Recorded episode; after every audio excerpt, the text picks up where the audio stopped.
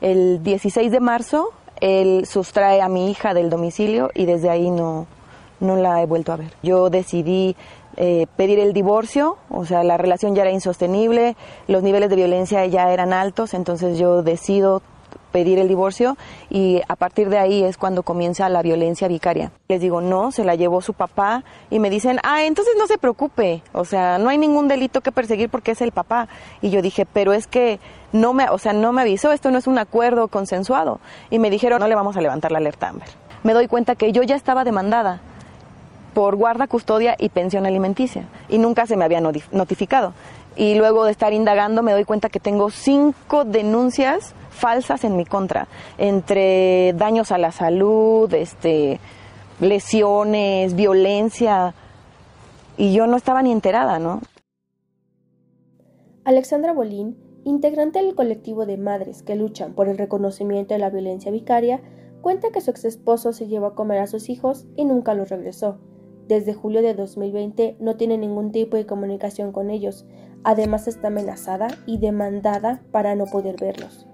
El caso de Alexandra no es único. Cientos de mujeres sufren este tipo de violencia ejercida por sus exparejas o por los padres de sus hijos, por lo que ella, en compañía de otras mujeres, buscan justicia para recuperar a sus hijos y visibilizar este tipo de violencia contra las mujeres que son madres de familia. Por eso, hoy buscamos desarrollar el tema de la violencia vicaria porque, a pesar de ser un tema recurrente en las redes sociales, hay que desarrollar un espacio para compartir información sobre lo que es este tipo de violencia, cómo detectarla y sobre todo conocer cómo podemos hacerle frente. Te invitamos a que te quedes con nosotras para desmenuzar este tema tan importante sobre una situación que padecen muchas madres de familia y que afectan a las hijas e hijos de esas mujeres. Bienvenidas a esto que es Feminismos para no feministas desarrollado por Gema Joven. Comencemos. Buenos días, tardes o noches a todas las personas que nos escuchan les damos la bienvenida a este nuevo episodio. Me gustaría comenzar con este conversatorio definiendo qué es la violencia para después entender lo que es la violencia vicaria, tema que desarrollaremos en conjunto con mis compañeras de Gema Joven. Bueno, pues la Organización Mundial de la Salud señala que la violencia es el uso intencional de la fuerza física o el poder real o como amenaza contra uno mismo, una persona, grupo o comunidad y que tiene como resultado la probabilidad de daño psicológico, lesiones, la muerte, privación o un mal desarrollo. Existen diferentes tipos de violencia, los cuales son física, emocional, psicológica e intelectual. Por otra parte, la ONU define la violencia contra la mujer como el acto que cause daño físico, sexual o psicológico para la mujer, inclusive las amenazas de tales actos, la coacción o la privación arbitraria de libertad, tanto si se produce en la vida pública como en la privada. Por supuesto, compañeras. Y una vez que ya tenemos claro el ejemplo y el concepto de violencia que Steph nos acaba de compartir y que es importantísimo para ahora sí podernos adentrar eh, al tema de violencia vicaria y que ya lo podamos definir.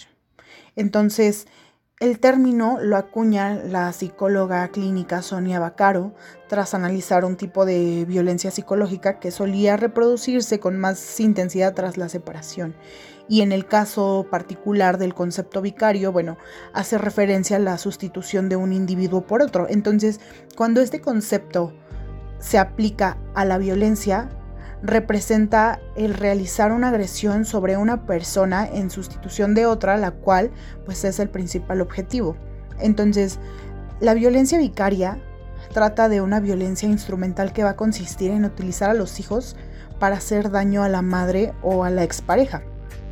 Y en palabras de la psicóloga especializada en violencia Marisol Rojas Fernández, nos dice que en este tipo de violencia se trata de deshumanizar a los hijos, eh, quitarles la categoría de personas y ponerlos en la categoría de objeto o de instrumento con el cual pues van a dañar a la madre, ¿no?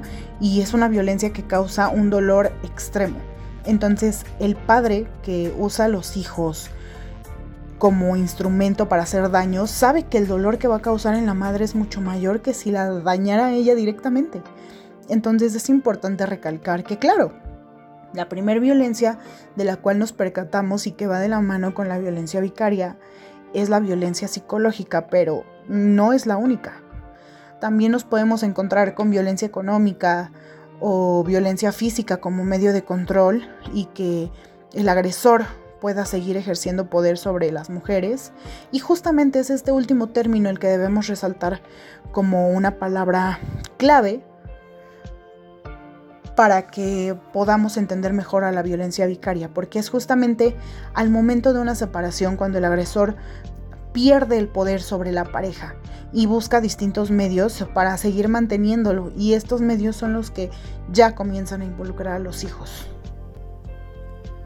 Gracias compañera Mayra y es que lo que nos comenta solo me pone a pensar en cómo se puede ejercer la violencia vicaria.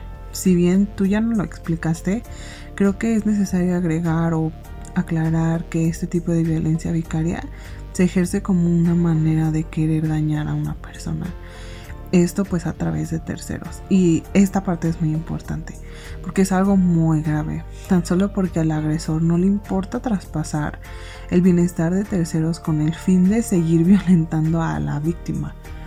En este caso, hay varias maneras en la que se puede ejercer la violencia vicaria.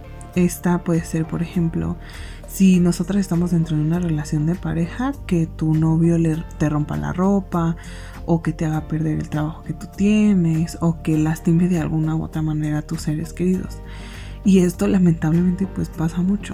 Entonces pueden ser ejemplos como que le choque el coche o le haga daño a su mascota o dentro de su trabajo que le dañe sus relaciones, que le destroce cosas personales y Así vemos que es una ventana muy grande en la manera en la que se puede ejercer la violencia vicaria. Y lamentablemente depende de la imaginación que tenga el agresor. Claro, Abril, y justamente como lo mencionas, la violencia vicaria es una de las formas más crueles en contra de las mujeres que son madres y que definitivamente va a causar muchísimos estragos en las víctimas. Este tipo de violencias en primer lugar puede llevar a tomar la decisión de continuar con la relación violenta por el hecho de ver cómo los hijos son víctimas directas de esta violencia, ¿no? Alargando pues de esta forma la sumisión deseada por el agresor y trayendo consigo constante estrés, ansiedad o depresión por el hecho de sentirse atadas y no ver salida a esta situación para proteger a los hijos. Y también es sumamente importante mencionar el hecho de que las mujeres reviven el maltrato a través de sus hijos o hijas, experimentan de manera indirecta los cuestionamientos, las amenazas y la agresividad que ya han vivido directamente por parte de su agresor. Y esto las lleva también a empatizar con sus hijos e hijas, reconociéndolos y reconociéndolas como víctimas de la manipulación de este agresor. Entonces, comienzan a protegerles aún más, lo cual genera el regresar a los mismos trastornos de estrés, ansiedad y depresión causados por la presión de querer hacer algo para evitar que los hijos y las hijas sufran. Claro, Mayra. Y como bien lo mencionas, la violencia vicaria tiene como principal objetivo el generar violencia a las mujeres madres de familia. Pero no olvidemos que esta violencia recae directamente también en las niñas y en los niños, es decir, tiene un doble, una doble repercusión, ya que se violenta a las infancias y esto tiene un grave daño en los menores que quedan en medio de esta violencia por ser, por ser el medio por el que el agresor genera esta violencia.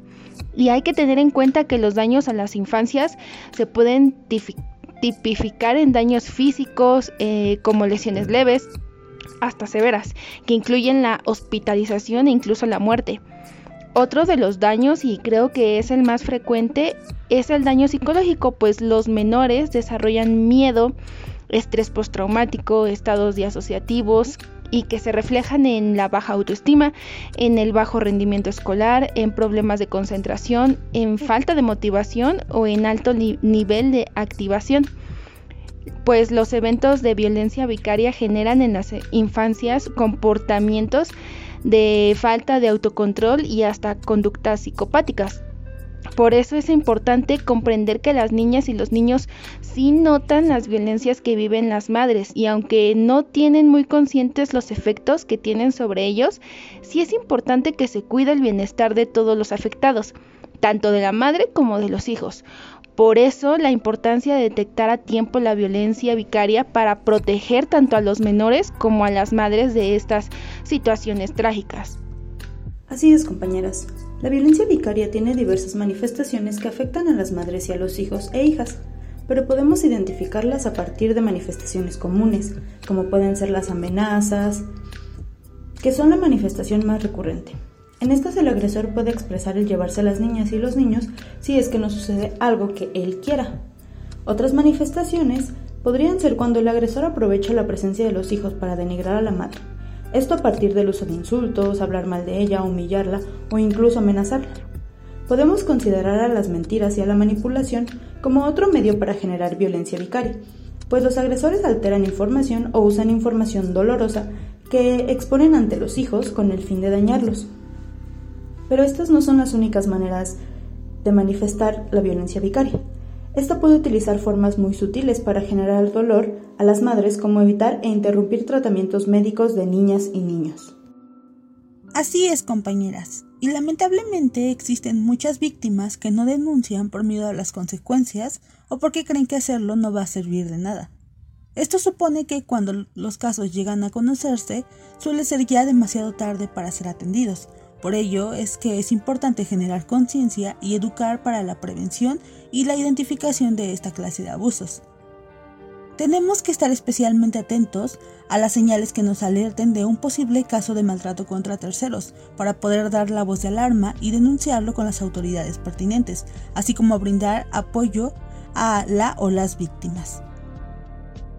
Existen algunas herramientas que resultan fundamentales para evitar la violencia vicaria, atacando el problema desde la raíz, es decir, haciendo hincapié en la educación. Primero, generar educación para las nuevas generaciones, además de sensibilizar a la sociedad y generar compromisos de justicia y las organizaciones sociales. Concuerdo contigo, Stephanie. Al detectar a tiempo esta violencia puede ayudar no solo a las víctimas, sino ayuda a visibilizar estos terribles eventos. La violencia vicaria es un tipo de violencia que desgraciadamente viven muchas madres mexicanas y que no lo saben. Esto por falta de información o porque piensan que es normal sufrir por los hijos porque así fueron educadas. A pesar de que no existen datos oficiales que puntualicen cuántos casos de violencia vicaria existen en México, la Comisión de los Derechos Humanos atiende 150 casos registrados en diferentes estados del país tan solo en el 2022.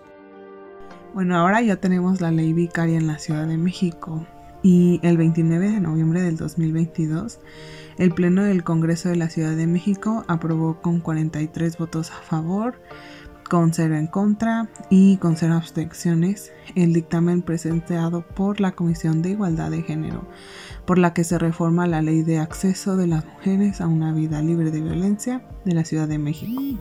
Y aquí se agrega la norma a la violencia vicaria. Así, la Ciudad de México se convierte en la décima entidad en México en reconocer esta norma y la séptima en anexarla como una forma de violencia de género. De igual forma, la Comisión de Igualdad de Género del Congreso de la Ciudad de México, que preside la diputada Ana Francis López, y que es de Morena, aprobó las modificaciones a la ley de acceso de las mujeres a una vida libre de violencia para reconocer la violencia vicaria como un tipo de agresión y establecer su definición. Entonces esto ya es algo muy importante.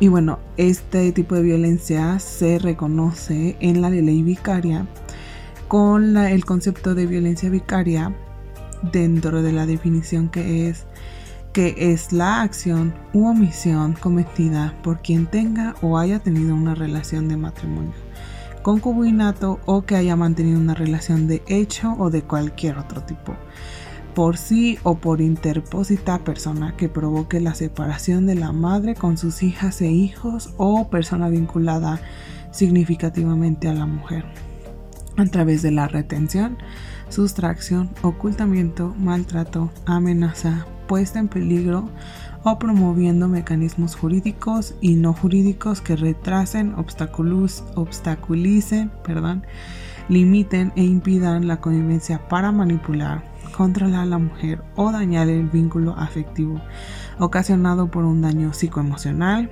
físico, patrimonial o de cualquier otro tipo a ella o a sus hijas e hijos e incluso el suicidio a las madres y a sus hijas e hijos, así como desencadenar en el feminicidio u homicidio de las hijas e hijos perpetrados por su progenitor.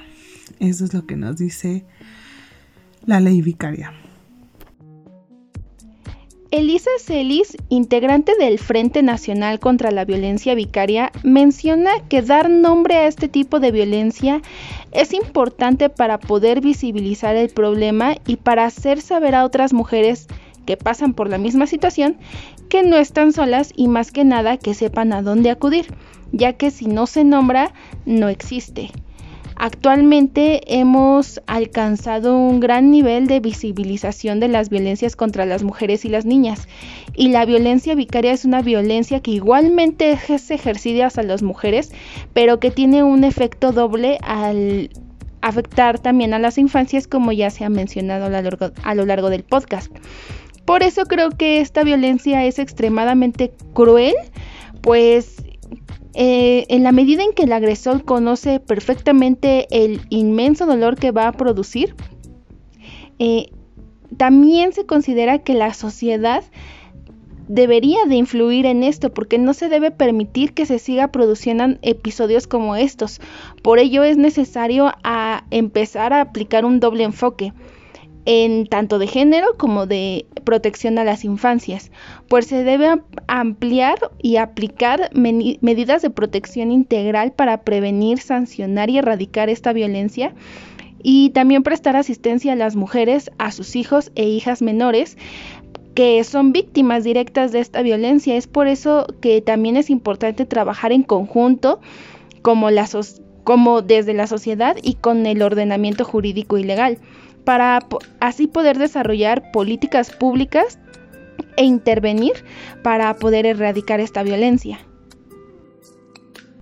Así es, Brenda. Y justo si revisamos un poquito la estadística, eh, podemos ver que en México, en los casos de violencia vicaria, el 88% de los agresores amenazan con hacer daño a la mamá a través de los hijos.